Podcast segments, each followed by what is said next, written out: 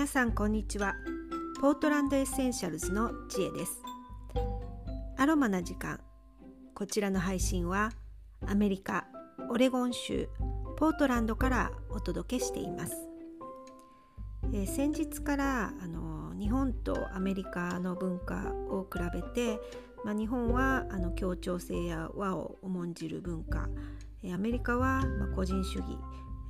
自己主張をどんどんしていく文化自分の意見をはっきりあの言えないとこうやっていきにくいそんな文化があることをお話ししています。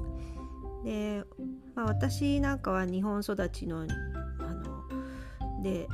ー、30過ぎてからアメリカに来たのでやっぱりあの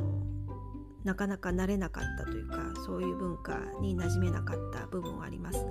ですがあの日本人っていうよりもあの性格的な問題の方が大きいかなっていう気はあのしています。あの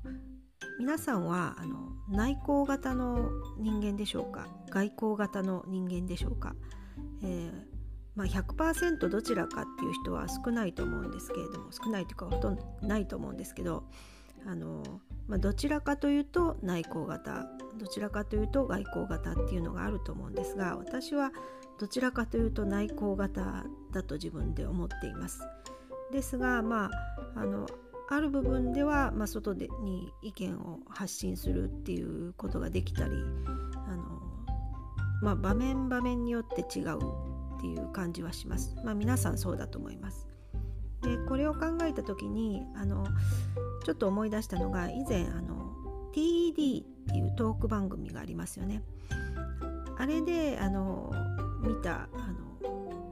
方で、えーと、本を出されたのてたので、えーと、その本をずいぶん前なんですが読んだことがあります。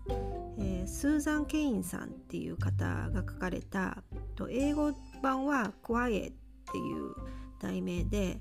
えー、日本語の方はですね、えー、内向型人間のすごい力、えー静かな人が世界を変えるっていう本です。で、まあ、もちろん日本語で私は読んだんですがあのこのトーク TD のトークがすごい素晴らしかったのであのここの本を買ってあの読んでみたんですが本自体はちょっと読みにくいかなって正直あのトークの方がとても良かったかなっていう感じはあってあの文章がちょっと長くて読みづらい本なんですがあの、まあ、もし興味がある方がいらっしゃったら読んでみていただきたいんですがこの方自身があのとても内向型の方のようであの TD のトークを見ている限りでは全くそんな風には思えないんですがとっても外交型の人かなと思うんですがあの本人はすごく内向型であのアメリカではその内向型だととても生きづらいってでそのそこをこうあの生きづらいんだけれども内向型はそんなに悪くないんじゃないかっていう、まあ、内容のあの本になっています。で私もこれはなんか感じててアメリカではやっぱりこの自分を主張するっていう自分の意見をはっきり述べていくっていうのが必要なのであの私もその点ではあの内向型なのであのとってもやりにくいなって思うことがあの多々ありました。でそれがあのまあ、日本語と英語になるから日本語との環境と英語の環境で違うっていうのもあるような気がします。日本語だったら外交型になれるのに英語だったらやっぱり言葉の壁もあるのであとあのアメリカのアメリカの方っていうのはその自分の意見をすごいはっきり持ってるのであの反対意見であってもはっきり強くいうところがあるんですよね。なのであんまりはっきりこう反対意見を言われるとおじけづいちゃうというかそういうのもあって英語だと私はすごく内向型になってしまうあのなかなか意見を言えなくなっちゃったりもします。であのこの本の中にも書かれてるんですがあの確かにあのアメリカ社会では内向型っていうのは生きづらい感じはあるんだけれども果たして内向型が悪いのかっていうことであの意外と内向型はいいんだよっていうことが書かれてあるんですね。なのであの自分が内向型だなってどちらかというとそうかなとかあのこういう場面では内向型だなって思う方はあのこの本をあの手に取っていただいたら面白いかなとは思うんですがあの、まあ、とにかくその内向型が悪い悪くはないよと。で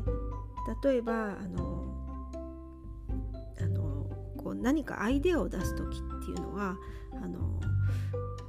まあ、みんなであの会議室に集まって集団で意見をブレインストーミングしながら意見を出し合ってアイデアを出したりとかっていうのがいいというふうにされてますが意外とこの内向型の方が静かに一人であのアイデアを出す方がいいものが生まれたりするっていうそんな話も書かれてあったりします。えー、なのであのまあ確かにアメリカ社会では自己主張をあのするのがいいんですがあの、まあ、100%そうではないあの内向型の方も十分な力を発揮できるっていうふうなことが書かれてます。であのうちの子供たちもまた子供の話になりますがあのうちの子供たちもあの学校では特に授業中なんかはとても内向型になるようであの家では全然そんな感じでは、まあ、ないんですがあの下の次男なんかはあの保育園に行ってた時保育園に行き始めた頃はあの半年間一言も喋らなかったりしたんですね。でこれが内向型だったのからかわからないんですがあの家ではペラペラ喋る子だったのにあの保育園に行くと一歩保育園の中に入ると一言も喋らないで先生が心配してあのこの子は言語に何か問題がありますか？っていうふうにあの聞かれたぐらい。でいえいえ全然そんなことなくって。どちらかというと言葉を発するのは早い方で言葉の量も多い方の子だったのにあの保育園では一言も喋らないなんていうことがありました。でまあ私の血を引いてるからかなとかって思ったりしたんですが、まあ、あの長男も学校ではあまり積極的に手を挙げないのであの、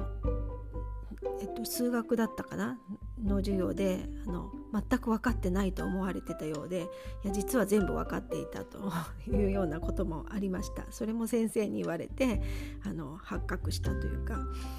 で、あのやっぱり子どもたちにはアメリカで生きていくんだからあの発言しなさいっていうふうには言ったんですけれどもこの本を読んでからあ別にいいんだっていうふうに ちょっと思いました。あの子育てにもちょっと役立ったかなっていう感じであの別に内向型だから悪いとかあの外交だ型だからあのいいとかっていうのではなくって、まあ、それぞれあのいろんな生き方があってあのいろんな主張の仕方があるのでまあいいのかなっていうふうに思ったあの本でした。というわけであのちょっと思い出したので喋、えー、ってみました、えー、今日も聞いていただいてありがとうございました、えー、それではまた明日。